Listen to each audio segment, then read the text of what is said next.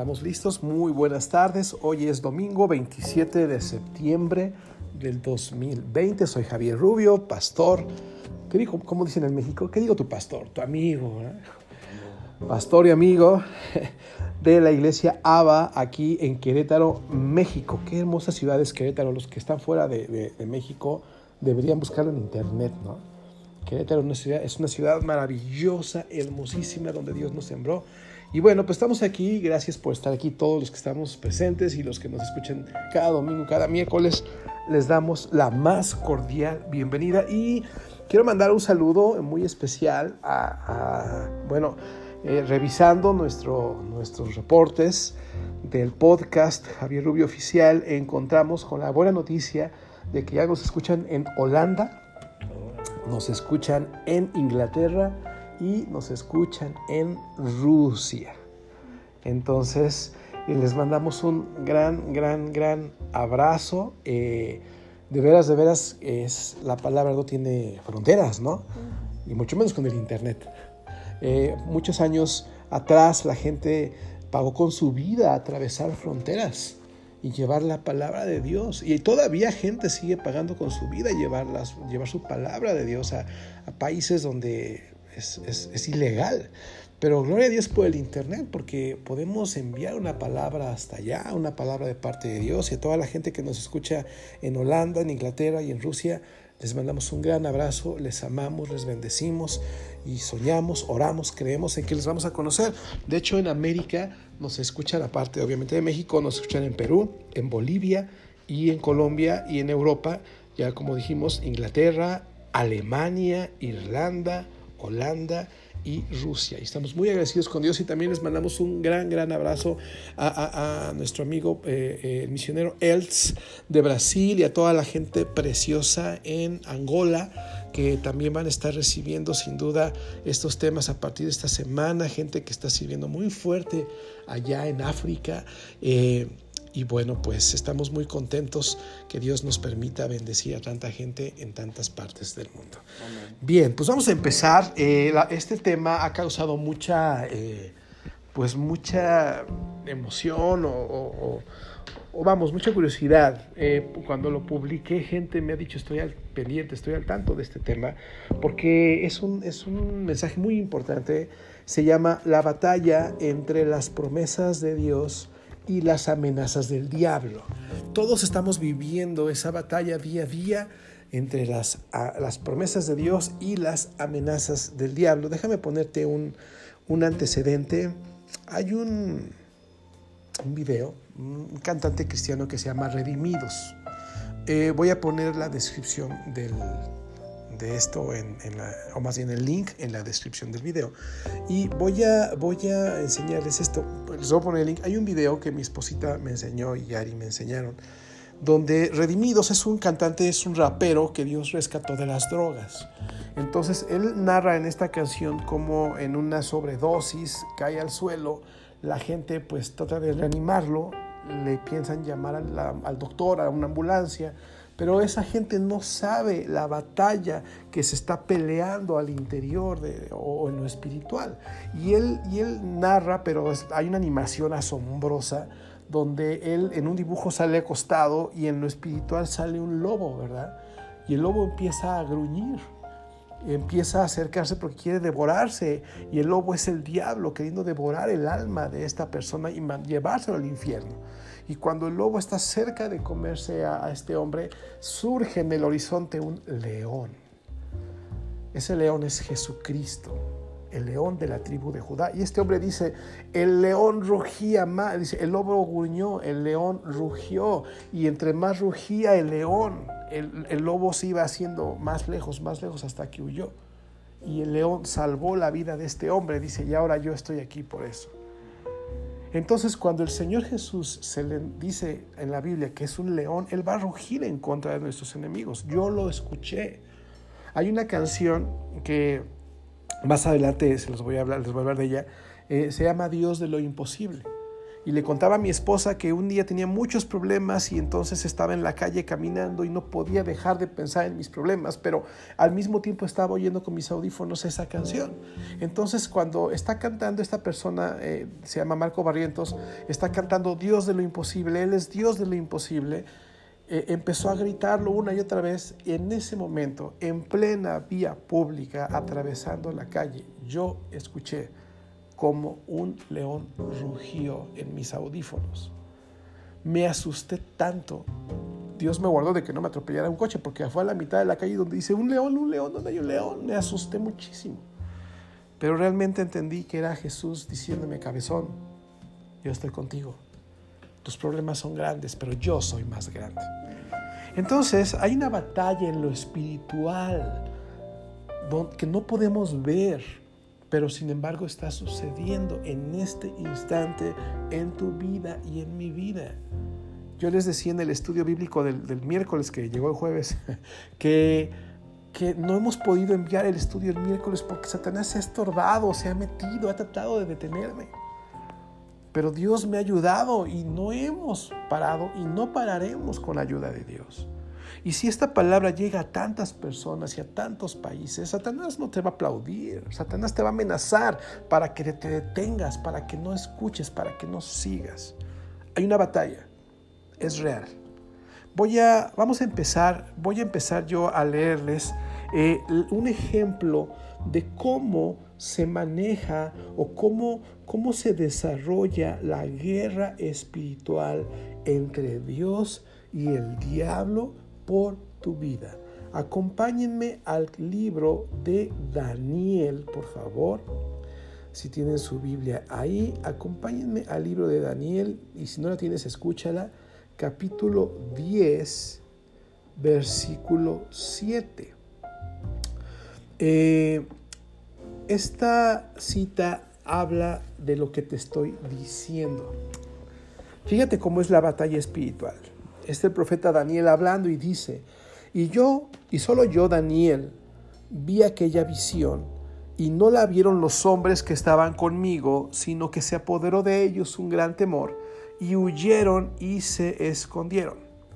Quedé pues yo solo y vi esta gran visión, y no quedó fuerza en mí, antes mi fuerza cambió en desfallecimiento, y no tuve vigor alguno pero oí el sonido de sus palabras, y al oír el sonido de sus palabras caí sobre mi rostro en un profundo sueño con mi rostro en tierra. Y aquí una mano me tocó e hizo que me pusiese sobre mis rodillas y sobre las palmas de mis manos y me dijo, Daniel, ahí pone tu nombre, ponle mi nombre, ponte tu nombre. Ticho, me dijo, Ticho, me dijo Javier varón muy amado, está atento a las palabras que te hablaré y ponte de pie, porque a ti he sido enviado ahora. Mientras hablaba esto conmigo, me puse en pie temblando. Entonces me dijo, Javier, dicho, Elda, Ari, Elt, me dijo, no temas, porque desde el primer día que dispusiste tu corazón a entender y a humillarte en la presencia de tu Dios, fueron oídas tus palabras, y a causa de tus palabras yo he venido. Mas el príncipe del reino de Persia se me opuso durante 21 días.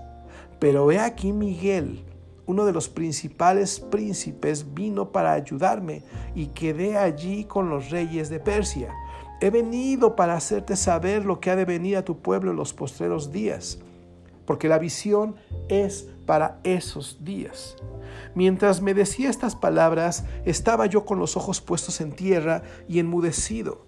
Pero aquí uno con semejanza de hijo de hombre tocó mis labios y entonces abrí mi boca y hablé y dije al que estaba delante de mí, Señor mío, con la visión me han sobrevenido dolores y no me queda fuerza. ¿Cómo pues podrá el siervo de mi Señor hablar con mi Señor? Porque al instante me faltó la fuerza y no me quedó aliento. Y aquel que tenía semejanza de hombre me tocó otra vez y me fortaleció y me dijo, muy amado, no temas, la paz sea contigo. esfuérzate y aliéntate. Y mientras él me hablaba, recobré las fuerzas y dije, hable mi Señor, porque me has fortalecido. Él me dijo, ¿sabes por qué he venido a ti? Pues ahora tengo que volver para pelear contra el príncipe de Persia y al terminar con él, el príncipe de Grecia vendrá. Pero yo te declaré lo que está escrito en el libro de la verdad, y ninguno me ayuda contra ellos, sino Miguel, tu príncipe. ¡Wow! ¡Qué fotografía! ¡Qué escenario! Una persona como tú y como yo, un día de tantos, un día cualquiera, decide entender a Dios, decide humillarse delante de Dios, decide hacer las cosas diferente, decide establecer un antes y un después con Dios y le dice, Señor, a partir de hoy voy con todo para servirte y amarte. En ese momento Dios escucha eso y dice, le dice a un ángel, corre el ángel, ayúdalo. Esa persona necesita ayuda para hacer lo que quiere hacer. Baja el ángel, eh, como decimos en México, en el, Distrito Federal, hecho la mocha, ¿verdad? Baja con todo, baja muy rápido. ¿Y qué creen? Antes de llegar se le, se le pone un, enfrente un demonio. y no cualquier demonio, ¿verdad? Un príncipe, ¿de dónde era el príncipe? De Persia. Se le pone un demonio, un, general. La Biblia enseña aquí que hay demonios que ejercen una, una influencia sobre toda una ciudad. Por eso no es raro saber que cierta ciudad tiene un, pecado muy particular, otra ciudad tiene otro pecado muy particular. Te voy a poner un ejemplo. En la ciudad de... Hay, hay en el estado de Coahuila hay un, hay un pueblito muy bonito, no recuerdo el nombre, y bueno, no lo quiero decir también para no quemar a nadie, pero hay un pueblito muy bonito que se da, es muy famoso en la zona porque es como Cuernavaca. Es un lugar donde se da, donde hay un, es muy cálido, donde se da mucho el vino, vamos las vides, se cosecha mucha uva y es muy bonito. Pero tiene la característica de que hay mucha, muchas pandillas. Entonces es un lugar muy inseguro, ¿no? Por ejemplo, otro lugar en, el estado de Puebla es muy, es muy, no decir cuál, es muy común, es muy famoso porque la gente es muy agresiva. Ah, ya me acordé, ya me acordé, eh, eh, me equivoqué, perdónenme. Ese lugar que les digo de Coahuila es famoso porque los jóvenes son adictos a las drogas. O sea, se me hace, es increíble que un lugar tan bello y tan chiquito y tan seguro sea tan propenso a que la gente, a que los jóvenes sean adictos. Hay, ciudades como Querétaro donde, o también en el norte del país donde la gente tiende a suicidarse. Entonces hay un demonio que ejerce una potestad en un lugar y hace que, que, esa ciudad sea golpeada de una manera particular. ¿Me entienden? No quiero tomar mucho tiempo con esto, pero entonces llega el ángel y se encuentra con el príncipe de Persia. Si tú te pones a googlear Persia, era un país terrible, era un reino terrible que conquistaba a todos y hacía cosas infrahumanas. Era un reino espantoso. Y había un demonio que ejercía ese control. Entonces se pelean cuántos días? ¿Quién fue a ver qué tal? 21 días. Uno empieza a orar y al día siguiente esperan cambios. Y no hay cambios, y no hay cambios, y no hay cambios. Esos 21 días representan el tiempo que tú tienes que seguir orando, creyendo, porque se está gestando en lo espiritual una guerra para que no recibas lo que, lo que Dios mandó para ti. Entonces hay, hay de guerras a guerras. Dice que este ángel no pudo con el de Persia. Y Dios le mandó al arcángel Miguel. La reina Valera, bueno, en, Apocalipsis aparece, bueno, en la Biblia, en, Apocalipsis aparece el arcángel Miguel peleando contra Satanás y sus ejércitos. El arcángel Miguel con su ejército de Dios contra el diablo con sus ejércitos. Entonces tiene que bajar uno de los gallos, de los principales de Dios, y se empiezan a pelear. Entonces yo me imagino, yo soy muy, eh, me da mucha, me encanta esto, imaginármelo yo me imagino que llega el ángel Miguel y dice, a ver, yo, me lo surto, yo te lo agarro, córrele, acá está Daniel, ve con Daniel, Daniel está orando. Y el otro le dice, córrele, bueno, está bien, ahorita regreso. Y ¡pum! Se empiezan a pelear Miguel contra el de Persia y el otro tiene que salir corriendo y por fin llega donde está Daniel. Dice, uff, Daniel, hay una guerra espiritual, por eso me tardé. ¿no? Pero luego me encanta porque al final, le, ya que le dice lo que le tiene que decir y lo consuela y lo fortalece, le dice, bueno, ya me voy, porque tengo que regresar contra el príncipe de Persia. A Miguel se está surtiendo al de, de Persia y ¿qué crees? Nos falta el de Grecia. Un pueblo tremendo, orgulloso, idólatra, ¿no? Influyente. ¿Te puedes imaginar que el que más influye sea un hombre, sea una persona orgullosa e idólatra? ¿Te puedes imaginar por eso? Y aparte, em, ¿cómo se le llama esta palabra? Eh, inmoral en lo sexual, o sea, una cosa cochina. Entonces tenía que pelear. Entonces la guerra está dura, dura, dura, dura. Por eso eh, Voy a pedirle a mi esposa que, me ayude a leer. No sé si te pedí eh, Mateo 16, 21. ¿Sí? A toda la gente que nos escucha, gente bonita, gente amada, los que estamos aquí. Eh, yo hace unos dos meses o tres meses yo decidí hacer la voluntad de Dios por sobre mi voluntad. Y yo decidí ser constante en servirle a Dios a pesar de, del menosprecio que Dios sentía, o del temor que yo sentía. Y a partir de ese momento se detonó una guerra espiritual en mi vida, en la vida de mi familia. Empezaron problemas, problemas, problemas. Hubo hasta amenazas eh, a mi vida, a mi familia. Y entonces, cuando yo no sabía por qué Dios me dijo, Javier, es que hay una guerra, sé consciente.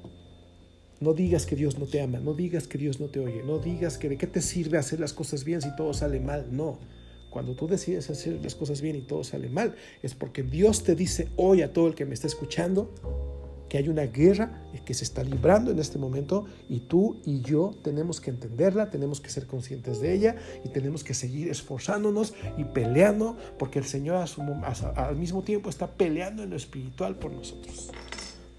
La semana pasada yo hablé de dos temas, de dos casos acerca de Pedro y acerca de David cómo ellos estaban peleando su respectiva guerra espiritual. Tienes ahí, por favor, le voy a decir a mi esposa que lea Mateo 16, 21 al 23. Esto lo vimos la semana pasada y es un pequeño resumen. ¿Cómo dice? A partir de entonces Jesús empezó a decir claramente a sus discípulos que era necesario que fuera a Jerusalén y que sufriría muchas cosas terribles a manos de los ancianos, de los principales sacerdotes y de los maestros de la ley religiosa lo matarían, pero al tercer día resucitaría. Entonces Pedro lo llevó aparte y comenzó a reprenderlo por decir semejantes cosas. Dios nos libre, Señor, dijo. Eso jamás te sucederá a ti. Jesús se dirigió a Pedro y le dijo, Aléjate de mí, Satanás. Representas una trampa peligrosa para mí. Ves las cosas solamente desde el punto de vista humano, no desde el punto de vista de Dios. Ok. Eh, las amenazas del diablo. Eh, el diablo le habla a Pedro y le dice, Pedro, tu Señor va donde están sus enemigos. Pedro, Pedrito, lo van a torturar. Pedrito, te lo van a matar. Pedrito, vas a sufrir. Te vas a quedar solo, Pedrito. Pero el Señor Jesús, ay sí, ponle Javiercito, Tichito. Pero el Señor le dice, a, ver Javier, pon atención. A ver Pedrito, pon atención. le dice el Señor Jesús, voy a regresar para estar a tu lado para siempre. Entonces, ¿dónde ¿con qué te quedas? Hay una guerra entre las amenazas del diablo y las promesas de Dios. ¿Me ayudas a leer la siguiente cita? También hablamos la semana pasada de David y Goliat, ¿no? En primera de, Samuel 17. Y hablamos de, era otra, otro caso igualito, porque, porque Goliat, un pelado como de tres metros y cacho, y aparte de gigantón, bien fuerte, musculoso, con una experiencia de guerra de toda su vida, amenazando a todos los de Israel, que dicho sea de paso, la fisonomía de la gente de Israel es muy similar a la de México, no son muy altos, son, son de estatura media. Y este gigantón, pero ¿qué pasó ahí cuando David llegó con Goliat? Dice, ¿ya vieron al gigante? preguntaban los hombres. Sale, cada día a desafiar a Israel. El rey ha ofrecido una enorme recompensa a cualquiera que lo mate. A ese hombre le dará una de sus hijas como esposa y toda su familia quedará exonerada de pagar impuestos. David les preguntó a los soldados que estaban cerca de él, ¿qué recibirá el hombre que mate al filisteo y ponga a su desafío y ponga fin, a su desafío contra Israel? Y a fin de cuentas, ¿quién es este filisteo pagano al que se le permite desafiar a, los ejércitos del Dios viviente? Estos hombres le, le, dijeron a David la misma respuesta. Le dijeron, efectivamente, esa es la recompensa por matarlo. Entonces vuelve el escenario.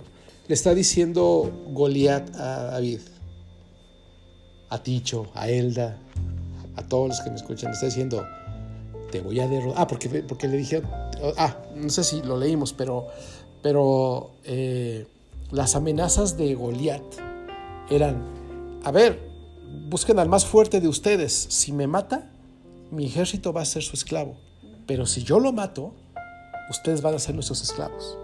Y pues ningún gallo se paró al ver el tamaño del pelado ese, dijeron, no, no, no. Pelado en México es así como el, el que, el fulano ese, sale igual. Pues pelado y fulano es así como que una persona X. Ah, caray, esos chilangos mexicanos tienen cada término. Bueno, ¿Qué le decía el enemigo a David?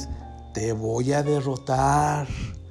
ni te pongas conmigo. Fíjate, el demonio llega y te dice, te voy a derrotar. No me salgas muy espiritual. Si yo vi lo que hiciste ayer, si yo vi lo que hiciste antier, yo sé de qué pie cojeas. Le dice, te voy a derrotar y vas a ser mi esclavo para siempre, jamás vas a cambiar, entiéndelo. Le estaba diciendo, vas a hacer lo que yo quiero hasta el día que te mueras. Y, como le está haciendo su esclavo, o sea, peor que perro. Al perro como quiera lo acariciaban, ¿no? Al perro le daban su patita de pollo o lo sacaban a pasear, al esclavo ni eso le daban. Le estaba diciendo, vas a ser peor que perro para mí. Pero ¿qué le estaba diciendo el rey cuando escucha esto? ¡Ey, ey! Te vas a sentar en la mesa del rey. El rey va a ser tu papá y jamás te va a faltar nada a ti ni a los tuyos. No le hagas caso al mentiroso Goliat. Pero te voy a decir una cosa, o sea, esa es la batalla de todos los días. El diablo amenazándote y tu papá prometiéndote. Y la pregunta no es quién va a ganar. La pregunta es a quién le vas a hacer caso. ¿A quién le voy a hacer caso? Le voy a pedir a Ticho que me lea una cita de un tercer ejemplo también igual, que es eh, eh, Abraham, el fundador de la nación de Israel él, él tenía una promesa de que iba a ser papá, pero lo único que veía es que estaba bien viejito.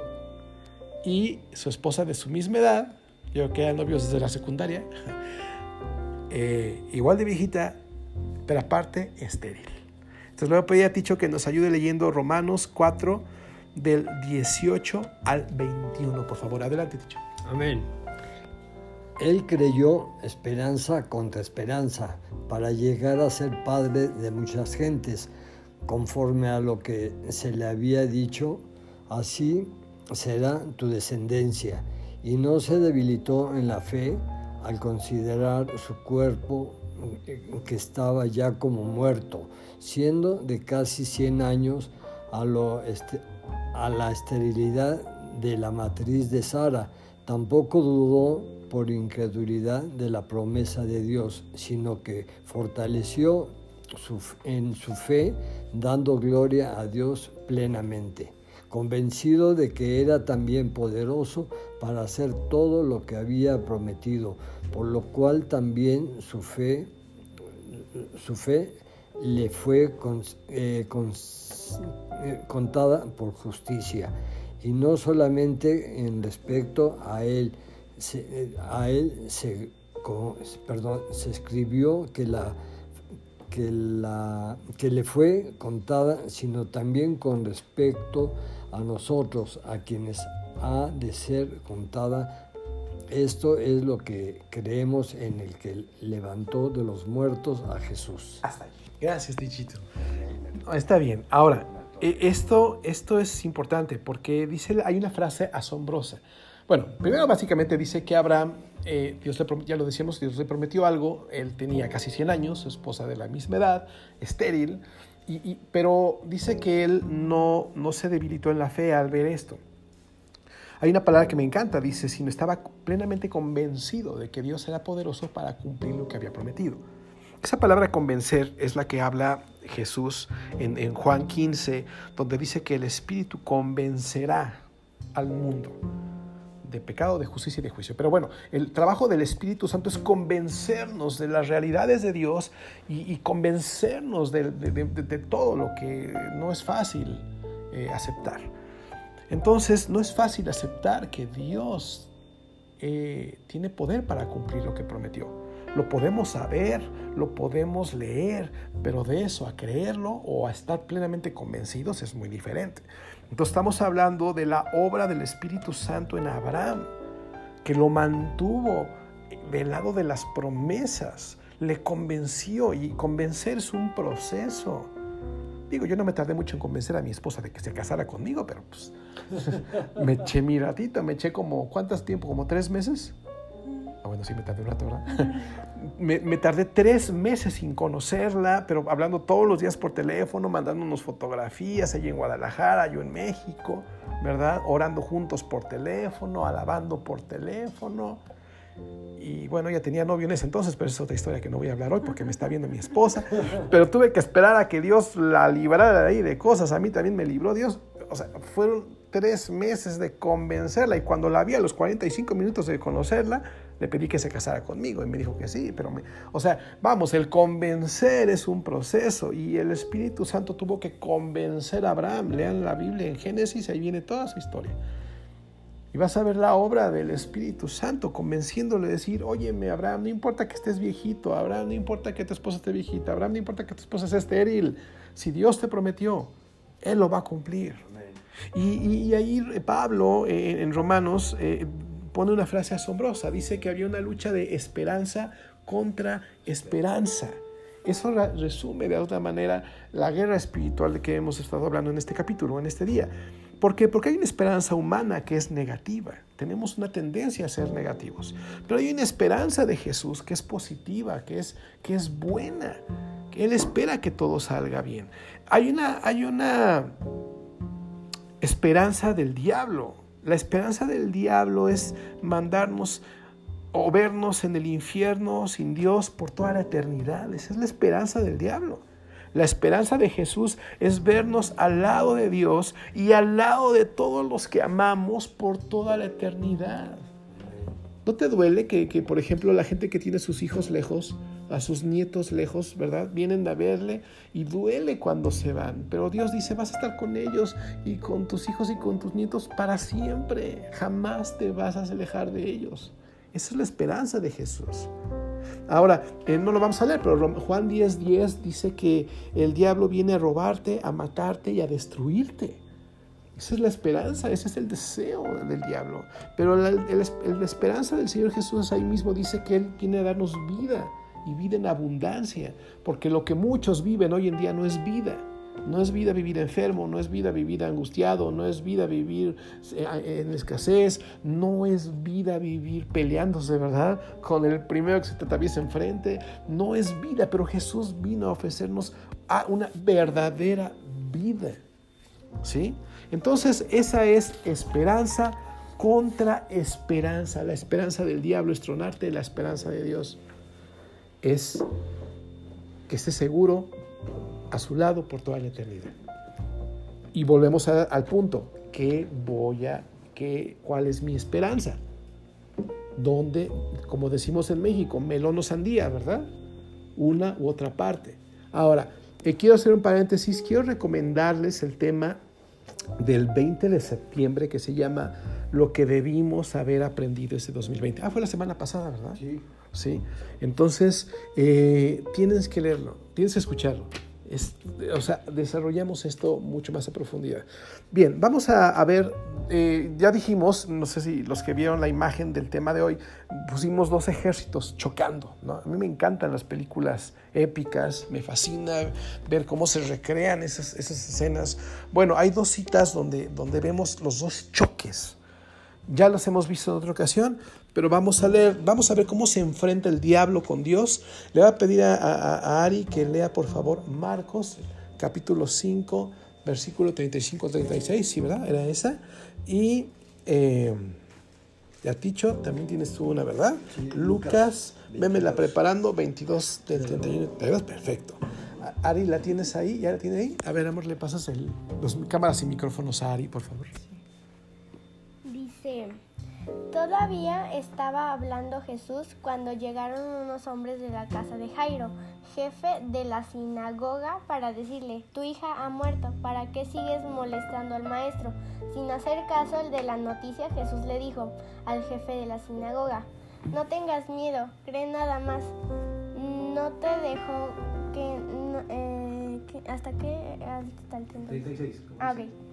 Sin hacer caso a la noticia, Jesús le dijo al jefe de la sinagoga, no tengas miedo, cree nada más. muy bien. Qué trancazo, ¿no? Eh, si lees el, contexto ahorita de lo que, de lo que leyó Ari, eh, un hombre, está, un hombre se, le enferma a su hija, va a buscar a Jesús y mientras le está poniendo en antecedente a Jesús, llega un pelado ahí y le dice, ya no molestes al maestro, tu hija ya se murió, no hay nada que hacer. Y el mensaje que le estaba diciendo es, Jesús, no lo molestes, le eres molesto a Jesús. Jesús tiene cosas más importantes que hacer que hacerte caso. Si tú o alguien que me está escuchando ha pensado esto, déjame decirte que está escuchando la voz del diablo. Así habla el diablo. Yo he escuchado, a mí nadie, ahora sí que yo lo oí, nadie me lo contó. Yo he escuchado a personas que me dicen, no, Javier, Dios tiene muchas cosas que hacer, a muchos que ayudar, o sea, yo, para qué le pido, ¿no? Lo mío no es tan importante. Lo mío no es tan Exacto, lo mío no es tan importante. Eso es el diablo, eso es Satanás hablando a tu vida y a mi vida. Hey, tú no eres importante para Jesús, tu asunto no tiene solución. Y el Señor dice, Pepe, Pepe, pero perdón. A ver, a ver, a ver, a ver, ¿quién está haciendo esa tontería? Así Jesús le dice, a ver, Jairo, no creen, en la Reina Valera me encanta porque dice, no temas, cree solamente, no le hagas caso al diablo, sigue creyendo, sigue creyendo, sigue pensando que yo, que para mí sí es importante. Es más, vamos, y tú ves la historia y ¡pum! resucita a la nena. La otra la tienes, dicho, le voy a decir, esa es una fotografía de cómo choca el diablo contra Jesús. Ahí va la otra que es Lucas 22, del 31 y 32. ¿Cómo dice el Amén. Dijo, Dijo también eh, el Señor, Simón, Simón, he aquí Satanás os ha pedido para zarandearos como a trigo, pero yo he rogado por ti porque tu fe, porque tu fe no falte, y tú una vez he vuelto a confirmar a tus hermanos. Ok, gracias. Esa es otra fotografía. De hecho, eh, si tú te metes al podcast, hasta abajo, el segundo, el, primero, el primero hablé de esto, ya me acordé, eh, Satanás te dice, te voy a sangolotear, te voy a agarrar y te sangolotear es así como sacudir, ¿no? Y te voy a sacudir como a hierbita, ¿eh? Todo lo que has construido se va a derribar, te voy a agarrar. Pero ¿qué dice el Señor Jesús? ¿Pero qué crees, Pedrito? Javiercito, yo he rogado por ti para que tu fe no falte. Y anima a los demás que se sienten igual, porque dice, porque ve tú y confirma a tus hermanos. Quiere decir que Satanás quería agarrarse a Pedro y quería agarrarse a los demás apóstoles. Y nos quiere agarrar a todos. Y le dice el Señor a Pedro, no, así que anímate. Yo sigo, yo estoy rogando para que no te falte fe. Ahora ve y anima a los demás, porque han de tener miedo que también se los van a agarrar, pero diles que yo también estoy rogando por ellos. Y dicho sea de paso, en mi Twitter síganme, es Javier Rubio E, así me encuentran en Twitter, arroba Javier Rubio E. Eh, puse el otro día, Satanás te quiere agarrar. Les dije, pero hoy Dios sigue rogando para que tu fe no falte. O sea, Dios sigue rogando. Por eso cuando dices, voy a seguir adelante, no es casualidad. Entonces, ¿te das cuenta cómo es el choque? Las fotografías del choque. El 2 de agosto hablé de un tema que se llama luchando contra lo que quiere detenerte. Luchando contra lo que quiere detenerte. Eh, búscalo. El 2 de agosto te va a ayudar muchísimo. Ahora voy a decirte una máxima. Ponga mucha atención en esto. Las amenazas del diablo abundan. Abundan. Te tropiezas con ellas. O sea, te tropiezas con ellas. Es como, son como bolsas de papitas en la calle. O sea, o sea, en todos lados hay amenazas del diablo. Pero las promesas de Dios tienes que buscarlas. O sea, no, no, no, te van a llegar, digo, sí te van a llegar porque Dios te las mande. Si Él quiere, te hablas en la sopa, pero, pero créeme, no abundan como, no, no funcionan como las amenazas del diablo. ¿no? Entonces podría tenerte tantos ejemplos. Entonces yo te voy, a, te voy a dar tres ejemplos de tres promesas de Dios. Le voy a pedir a Ticho que me ayude a leer Isaías, que me prepare Isaías 41, 13. A mi esposa le voy a pedir que me prepare el Salmo 46 del 1 al 3. Yo voy a leer otro más. Eh, ahorita sí, Ari, ahorita le voy a mandar algo a Ari que nos apoye. Pero eh, tres promesas te quiero compartírtelas porque son promesas que me han mantenido de pie en los momentos más terribles me han mantenido de pie. Dicho, como dice Isaías 41:13, por favor? Amén. Porque yo, Jehová, soy tu Dios, quien te sostiene de tu mano derecha y te dice, no temas, yo te ayudo. Otra vez, Amén. Porque yo, Jehová, soy tu Dios, quien te sostiene de tu mano derecha y te dice, no temas, yo te ayudaré. Yo te, ayudo, perdón. Yo te ayudo, ¿no? se me cae, se me cae, se me cae. Yo te ayudo. Pero yo, yo, yo me lo sé de memoria. Hoy te digo por qué. Dice, dice yo, ¿cómo ya? Mucho de memoria. Porque yo soy Jehová. Es que no me acuerdo del principio. Porque yo, ya, ya me lo así. Porque yo, Jehová, soy tu Dios. ¿Qué dice? Que te sostiene, dice que te sostiene de tu mano derecha y te dice, no temas. Oh, y hasta me da cosa. O sea, te habla Dios, gracias. Te habla Dios y te dice, no tengas miedo. Yo te ayudo. Vámonos rápido porque hoy, hoy va a ser un poquito más largo, ¿eh? Ténganme paciencia. Voy a tomar unos 10 minutos más. La segunda cita, Salmo 46, 1 a 3, ¿qué dice? Dios es nuestro refugio y nuestra fuerza. Siempre está dispuesto a ayudar en tiempos de dificultad. Por lo tanto, no temeremos cuando vengan terremotos y las montañas se derrumben en el mar, que rujan los océanos y hagan espuma que tiemblen las montañas mientras suben las aguas. ¿Me, lees por favorcito el 1, pero en la Reina Valera?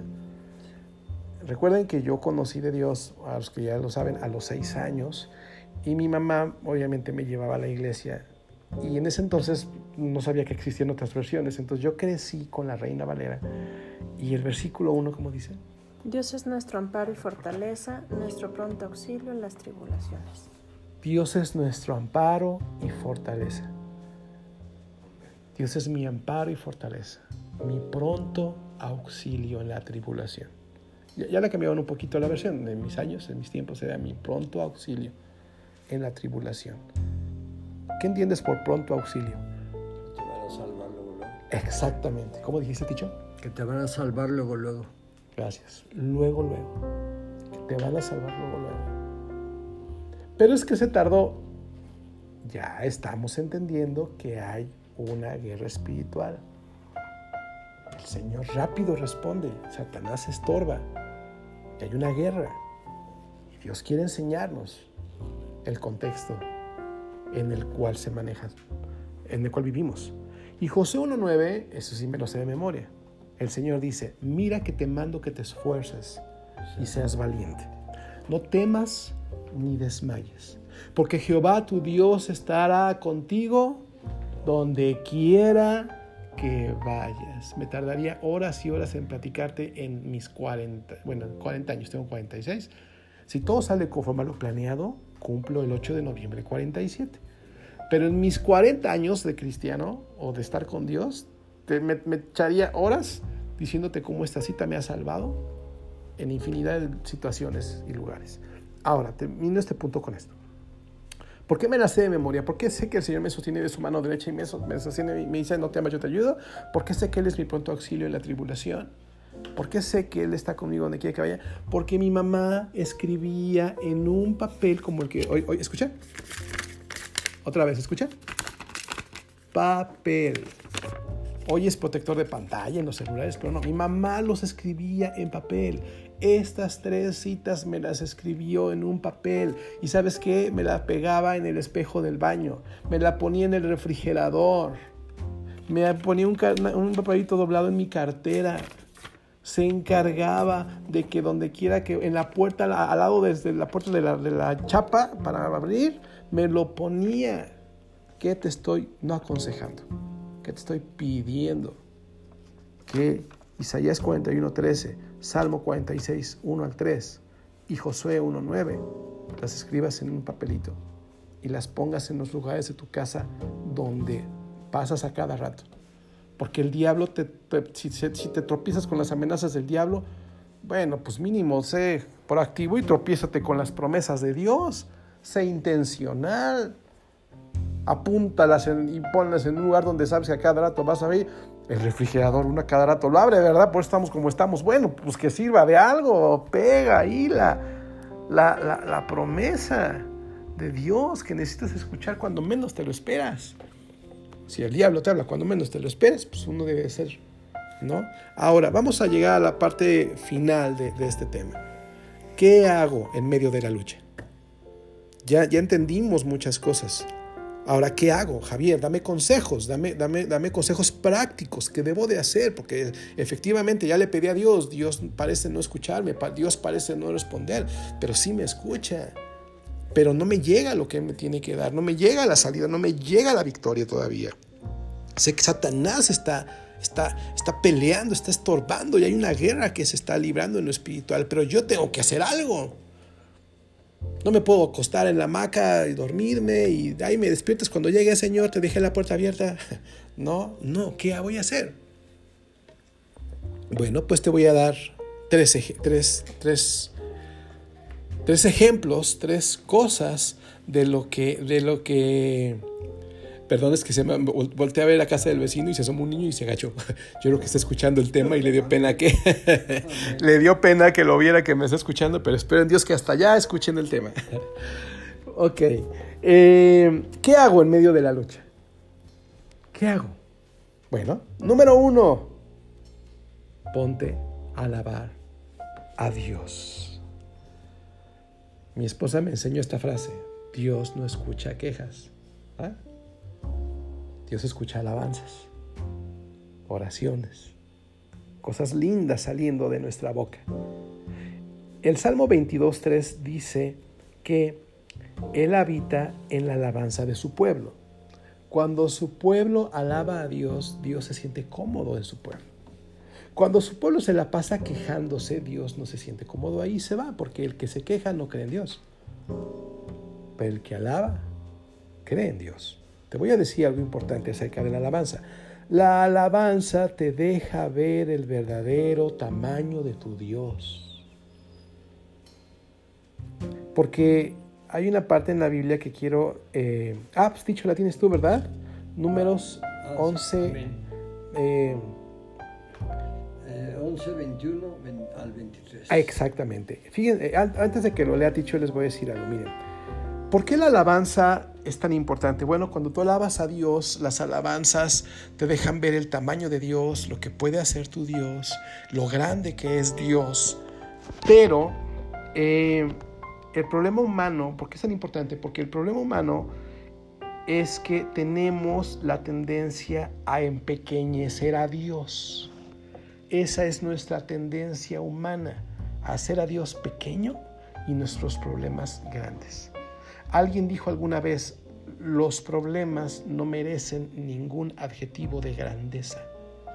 No los hagas grandes. Es que tengo un gran problema. No, no, no, no, no engrandezcas tu problema.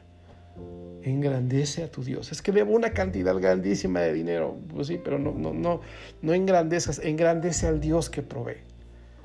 Entonces la tendencia humana es empequeñecer a Dios. Y lo vas a entender ahorita cuando lea Ticho, números 11 del 21 al 23. ¿Cómo dice? Amén. Entonces dijo Moisés, 600 mil de a pie es el pueblo en medio del cual. Perdón, es ¿qué cita es? Números 11. 11, 21, ¿me dejas ver? Ah, entonces yo me equivoqué. es la última vez que me equivoqué. No, perdóname. Creo que ahorita te lo, te lo, te lo corrijo, yo me equivoqué. Es cuando... Eh, me dejan dar un segundo, déjeme buscarlo. Ok, ya, no, ya vi cuál fue el error. Lo que pasó es que eh, en la versión Reina Valera eh, vienen términos que me confundieron un poquito y yo la tengo muy presente en Dios habla hoy. Ahora sí ya cambiamos la versión. Ahora sí, dicho, échatela. ¿Cómo dice? Amén. Entonces Moisés respondió, el pueblo que viene conmigo es de 600 mil hombres de a pie. Y dice que nos va, que nos va, a, que nos va a dar a comer carne durante meses enteros, entero, donde donde hay tantas ovejas y vacas que se pueden matar y que alcancen para todos. Aun si les diéramos todo el pescado del mar, no les alcanzaría. Pero el Señor le contestó, creo que es tan pequeño mi, ¿Crees poder. Que es tan pequeño? ¿Crees que es tan pequeño mi poder? Perdón. Ahora vas a ver si se cumple o no lo que he dicho. Exacto. O sea, en, esa parte de la Biblia, eh, la gente no tenía, estaba cansada de comer el, maná, que era el pan de Dios, fíjate, cansados de la provisión de Dios. Y Dios les, prove, dijo que les iba a dar carne. Y este Moisés le dijo, oye, tengo a 600 mil hombres conmigo, sin contar sus esposas, sus hijos. ¿De dónde vamos a sacar tanta comida? Dice, y Taya dice, ¿y ni todos los peces del, mar van a, van a alcanzar? Y el Señor le responde, ¿crees que es tan pequeño mi poder? Ahora vas a ver si se cumple o no lo que te he dicho. Me dan ganas de decirte, y no te voy a leer el desenlace, tienes que leerlo, pero no, no voy a ser tan gacho, te voy a decir en qué acaba la historia. Dice la Biblia que Dios sopló y mandó parvadas enteras de codornices que llenaron todo el suelo de donde estaban ellos. O sea, dice que ya no, ya, no se daban abasto. ¿no? Carne de codorniz, porque él dijo carne, no dijo de cuál, ¿no? Pero les mandó pollito y la, y la codorniz es un, es, un platillo muy, muy nice, ¿eh? Muy finolis, ¿eh? Hasta sus huevitos de codorniz aquí para... ¡Uy, qué rico! Bueno, esa es otra historia. ¿Ya diste cuenta por qué tenemos que alabar a Dios? Porque tenemos la tendencia de empequeñecer a Dios. Tenemos la tendencia de, de reducir su poder. Pero cuando alabas a Dios, wow. Ahora te voy a ayudar con algo, ya no tienes pretexto. En Spotify, mira, si no tienes cuenta en Spotify, ábrela gratis y no pasa nada. Te voy a compartir, yo preparé hace muchos años, bueno, hace algún tiempo, eh, unas listas de alabanzas que se llaman listas de canciones para levantarse. Cuando yo andaba tronado en el piso de la depresión, del pecado, yo, yo aparté muchas canciones que me levantaban rápido e hice una lista de canciones, te la voy a mandar. Para los que les gustan las alabanzas en inglés, también preparé una segunda lista en inglés. Y por ejemplo, ahí vienen salmos, los salmos son alabanzas, lees salmos. Pero por ejemplo, en esa lista hay un salmo, por ejemplo, que lo hicieron canción, el Salmo 121, alzaré, los ojos a los montes. Dice, ¿de dónde vendrá mi socorro? Mi socorro viene de Jehová, que hizo el cielo y la tierra. Viene ahí, por ejemplo. Los que les gusta la música en inglés, también está en inglés. Hay un grupo maravilloso que se llama For King and Country, que es una maravilla, y también sacaron esa canción en inglés. O sea, te lo voy a poner, por favor, para que te pongas a alabar a Dios, para que en lo que Dios está peleando la batalla, no te distraigas con las amenazas del diablo, sino que creas que tu Dios va a ganar. Dos. Ay, ese está muy bueno, ponga mucha atención, por favorcito. Mucha atención. Fíjense lo que les voy a decir. Número dos. Si no tienes nada bueno que decir, no digas nada. Eh, porque te, en el gol, en el fútbol, ¿qué pasa cuando, cómo se le llama al gol que mete uno de su propio equipo en su propia portería? Autogol, no te autogoles. En México decimos, no te ayudes, compadre. Estás viendo cómo están las cosas y tú todavía te pegas unos autogolazos. Fíjense por qué. O sea, es que soy bien tonto. Es que soy bien menso. Así, no, es que yo no puedo. No, no, no, es que yo no sirvo para nada, ¿no? si el diablo te está dando con todo tal, lo ayudas, compadre, ¿no? Le voy a pedir a Ari que lea Proverbios 18, 21 y a mi esposita que lea Mateo 12, 36. Proverbios 18-21 eh, nos advierte de algo. ¿Listo? A ver, le pasas cámaras y micrófonos a Ari, por favor. En la lengua hay poder de vida y, la, y, la, y muerte. Quienes la aman comerán de su fruto. Quienes la aman comerán de su fruto. ¿Y la otra? Mateo, ¿la tienes? Ok. Dice, el poder de la vida y de la muerte están en la lengua. Y el que la ama va a comer de sus frutos. ¿Cómo dice la otra, por favor? Les digo lo siguiente. El día del juicio tendrán que dar cuenta de toda palabra inútil que hayan dicho. Eh, ¿La puedes, Las... hasta, ¿La puedes leer ahí la manera? Sí. Por favor. Mas yo os digo que de toda palabra ociosa que hablen los hombres, de ella darán cuenta en el día del juicio. Perdón lo que voy a decir, pero así, así, así la gente lo dice. Ay, ojalá se muera por desgraciado. Y se enteran que esa persona se murió. Ay, si yo nada más dije porque estaba enojada. No, no. Tu boca tiene vida. Y tu boca tiene muerte. Tu lengua mata y tu lengua da vida. Y si uno no sabe esto y anda diciendo, ay, ay, eso, es un tonto. Dice Dios, aguas, porque cuando estás en el día del juicio ante Dios, te dice que te va a pedir cuentas por cada palabra ociosa. Ay, no supe por qué lo dije, pero lo dijiste. Una palabra salida de tu boca es como una bala salida de una pistola. No la puedes regresar a la pistola una vez de que la disparaste. Eh, lean, busquen los estudios bíblicos de los miércoles. Eh, cuando hablamos del sermón del monte, hablamos del asesinato. Y cuando Dios habla de asesinato, habla de la gente que maldice a otros con su boca, que son igual de culpables que el que va y mata a alguien. Entonces, pero uno, uno se dispara a sí mismo.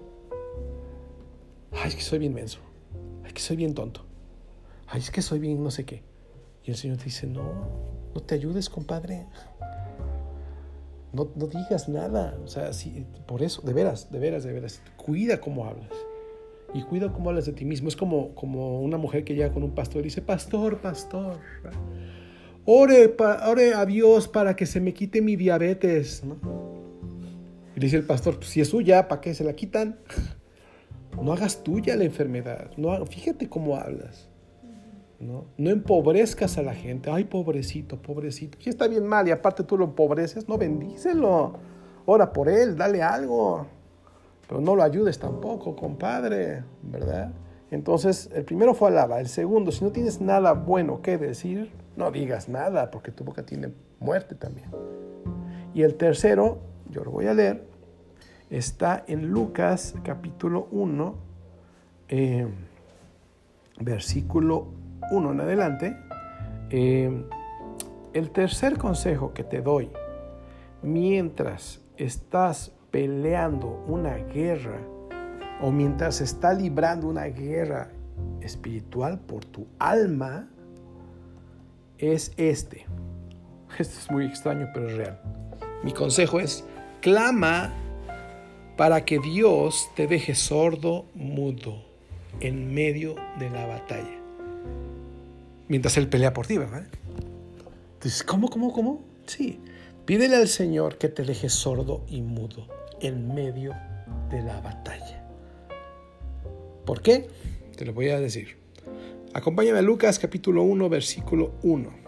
¿Sí? Voy a leer prácticamente varios versículos, bueno, bastantes versículos, pero quiero que todos me vayan siguiendo. Si te llama la atención, ¿por qué te tiene que dejar sordo mudo Dios? La ventaja de sordo mudo, ¿ok? Tenemos Lucas capítulo 1, versículo 1 en adelante. Está hablando el apóstol, bueno, Lucas y dice, puesto que ya muchos, bueno, lo voy a, poner, eh, lo voy a leer en la versión nueva versión interna, en la nueva traducción viviente. Ahora sí, dice, muchas personas han, Lucas 1, ¿verdad? 1.1. Muchas personas han intentado escribir un relato de los hechos que se han cumplido entre nosotros. Se valieron de los informes que circulan entre nosotros dados por testigos oculares, los primeros discípulos. Después de investigar todo con esmero desde el principio, yo también decidí escribir un relato fiel para ti, muy honorable Teófilo, para que puedas estar seguro de la veracidad de todo lo que te han enseñado. Cuando Herodes era rey en Judea, hubo un sacerdote judío llamado Zacarías. Era miembro del grupo sacerdotal de Abías y su esposa Elizabeth también pertenecía a la familia sacerdotal de Aarón. Vamos al versículo 6. Zacarías y Elizabeth eran justos a los ojos de Dios y cuidadosos en obedecer todos los mandamientos y las ordenanzas del Señor. Perdón. Continúo, dice, no tenían hijos, porque Elizabeth no podía quedar embarazada y los dos eran ya muy ancianos. No sé si le suena esto, ¿verdad? Cierto día, Zacarías se encontraba sirviendo a Dios en el templo porque su grupo de sacerdotes estaba, estaba de turno esa semana. Como era costumbre entre los sacerdotes, le tocó por sorteo entrar en el santuario del Señor y, perdón, quemar incienso. Mientras el incienso se quemaba, una gran multitud estaba fuera orando. Mientras Zacarías estaba en el santuario, se le apareció el ángel del Señor de pie a la derecha del altar del incienso. Cuando Zacarías lo vio, se alarmó y se llenó de temor. Pero el ángel le dijo, no tengas miedo, Zacarías. Dios ha oído tu oración. Tu esposa Elizabeth te dará un hijo y lo llamarás Juan, el famoso Juan el Bautista. Tendrás gran gozo y alegría, y muchos se alegrarán de su nacimiento porque él será grande a los ojos del Señor. No beberá, no beberá, no deberá beber vino ni ninguna bebida alcohólica y será lleno del Espíritu Santo aún antes de nacer. Y, habrá, y hará que muchos israelitas vuelvan al Señor su Dios. Será un hombre con el espíritu y el poder de Elías. Preparará a la gente para la venida del Señor inclinará el corazón de los padres hacia los hijos y hará que los rebeldes acepten la sabiduría de los justos. Zacarías le dijo al ángel, ¿cómo, puedes, ¿cómo puedo estar seguro de que ocurrirá esto? Ya soy muy anciano y mi esposa también es de edad avanzada. Entonces el ángel dijo, yo soy Gabriel. Estoy en la presencia misma de Dios. Fue Él quien me envió a darte esta buena noticia. Pero ahora como no creíste lo que te dije, te quedarás que mudo, sin poder hablar hasta que nazca el niño. Te aseguro que mis palabras se cumplirán a su debido tiempo. Mientras tanto, la gente esperaba a que Zacarías salía del santuario y se preguntaba por qué tardaba tanto. Cuando por fin salió, no podía hablarles. Entonces, por señas que hacía, y su silencio se dieron cuenta de que seguramente había tenido una visión en el santuario. Cuando Zacarías terminó su semana en el servicio en el templo, regresó a su casa. Poco tiempo después, su esposa Elizabeth quedó embarazada y permaneció recluida en su casa durante cinco meses. Qué bondadoso es el Señor, exclamó ella. Me ha quitado la vergüenza de no tener hijos. Ahora vamos hasta el versículo 57 del mismo capítulo donde podemos encontrar el nacimiento de Juan el Bautista. ¿Sí? Dice así, cuando se cumplió el tiempo para que naciera el bebé, Elizabeth dio a luz un hijo varón. Todos sus vecinos y parientes se alegraron al enterarse de que el Señor había sido tan misericordioso con ella. Cuando el bebé cumplió ocho días, todos se reunieron para la ceremonia de circuncisión. Querían ponerle por nombre Zacarías como su padre, pero Elizabeth dijo, no, su nombre es Juan. ¿Cómo? exclamaron. No hay nadie en tu familia con ese nombre. Entonces le preguntaron por gestos al padre cómo quería que se llamara. Zacarías pidió con señas que le dieran una tablilla para escribir y para sorpresa de todos escribió, su nombre es Juan. Al instante, Zacarías pudo hablar de nuevo y comenzó a alabar a Dios. Todo el vecindario se llenó de temor reverente y la noticia de lo que había sucedido, o la noticia de lo que había sucedido, corrió por todas las colinas de Judea. Los que la oían meditaban sobre los acontecimientos y se preguntaban, ¿qué llegará a ser este niño? Pues la mano del Señor estaba sobre él de una manera especial. Dios le da una promesa, él no la cree y le dice, pues te vas a quedar sordo. No, mudo, ¿verdad? Siempre los confundo. Pero primero le dijo, te vas a quedar mudo hasta que se cumpla esto. Se quedó mudo nueve meses. ¿Se acuerdan que dijimos que si no tienes nada bueno que decir, no digas nada? mejor, no, mejor te me callas, ¿no? Dios lo deja mudo. Porque si no lo deja mudo, ya, ya dejó ver, ya Dios ya se, ya se veía venir lo que iba a pasar. hubiera llegado Zacarías a su casa y le hubiera dicho, mujer, ¿qué crees vieja? Así diciendo en México, ¿no? ¿Qué es que vamos a ser papás? ¿Cómo lo ves? Es que no vio mi fe. 96 años cumpliditos. Me acabas de hacer mi cumpleaños. O sea, ¿cómo voy a ser papá? No, no, no, no, yo no estoy para pañales. No, no, no. O sea, y Dios dijo, no, no, no. Ya, como en México decimos, ya se le vio el anca al pollo, ¿no? O sea, ya vi por dónde vas. Mudo. Porque te me autogoleas, te la pasas diciendo cosas que te afectan a ti y a todos los que te rodean. O sea que sí, ¿no? Porque le estaba diciendo Dios, hay mucho en juego, cabezón. No vas a tener cualquier hijo. Digo, ningún hijo es cualquiera. Quiero me refiero al, trabajo. No, no, va a tener cualquier trabajo tu hijo. O sea, tu hijo no iba a ser abogado o doctor. Si eso es bueno, sí, pero no, tu hijo va a ser algo aún más grande. ¿Qué? Va a preparar el camino del Señor Jesucristo. ¿Crees que te voy a dejar andar hablando? Y ¡pum! Mudo. Pasan nueve meses y ¿qué leímos? Le preguntaron por señas cómo se iba a llamar su hijo. ¿A qué tipo de persona, pregúntame yo, se le pregunta por señas? ¿A quién es Ari? Fuerte. A. Fuerte. A las ¿A quién? A los sordos. Es que estaba medio sordo, no te oí. a los sordos, a las personas que no escuchan, a los sordos se les habla por señas. Dios lo dejó sordomudo. Le dijo, no quiero que digas nada y mucho menos quiero que escuches al vecino, ¿cómo ves a Zacarías? Que es que va a ser papá, si ya no las puede, Si sabes a lo que me refiero, ¿verdad? Ya no puede, anda diciendo que va a ser papá. No, yo ya le dije que está loco, ya le dije que andaba borracho, yo ya le dije que, que así le pasó a mi tío y se murió. ¿no? O sea, Satanás quiere llenarte de mentiras mientras está peleando la batalla por tu vida, por tu propósito, por tus hijos, por tu país, por, tu, por, esto que estamos peleando el coronavirus. Hay una batalla. Por eso mi mayor consejo que te doy es, bueno, junto con los anteriores, clama para que Dios te deje sordo mudo también en medio de la batalla. Ahora, Ari, le voy a pedir que lea Filipenses 4.7. Ya estamos terminando.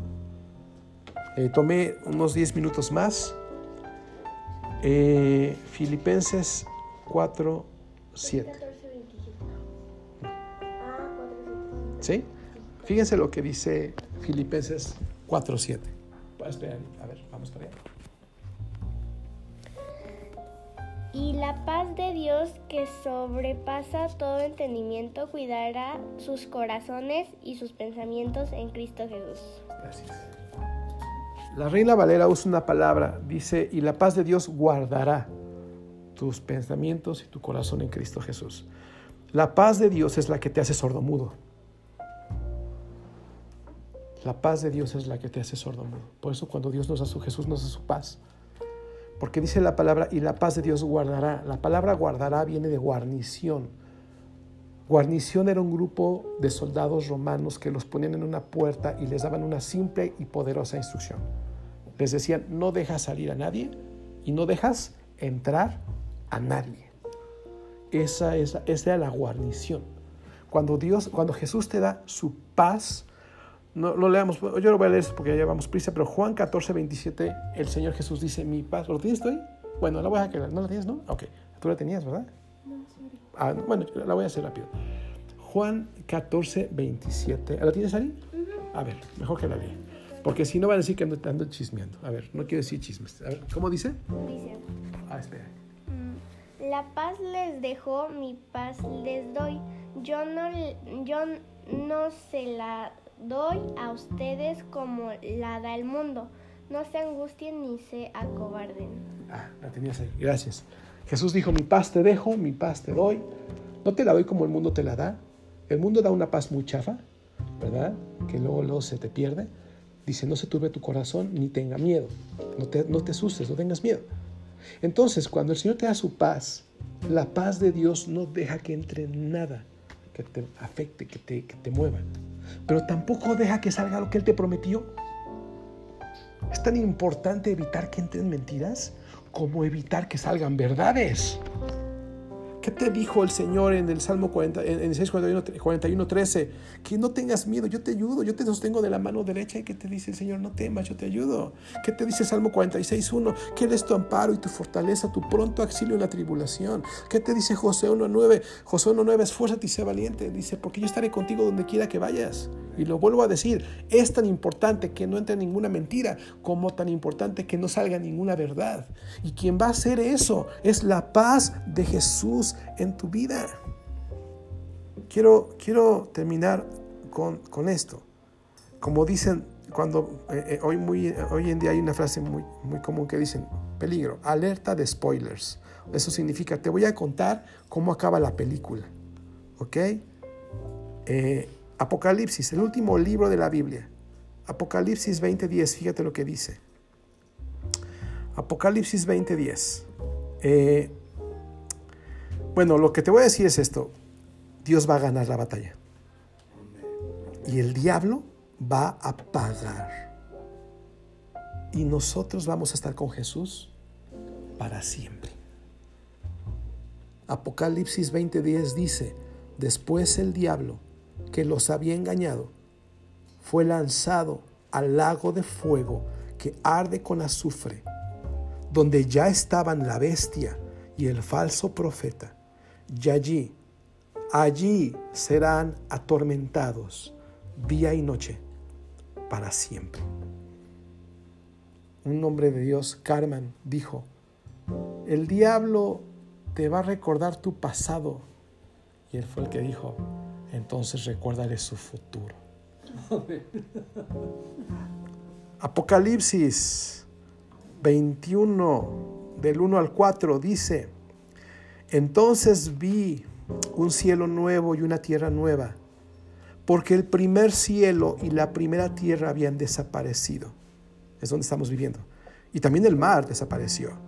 Y vi la ciudad santa, la nueva Jerusalén, que descendía del cielo desde la presencia de Dios, como novia hermosamente vestida para su esposo. Oí una fuerte voz que salía del trono y decía, Miren, el hogar de Dios está ahora está entre su pueblo. Él vivirá con ellos y ellos serán su pueblo. Dios mismo estará con ellos.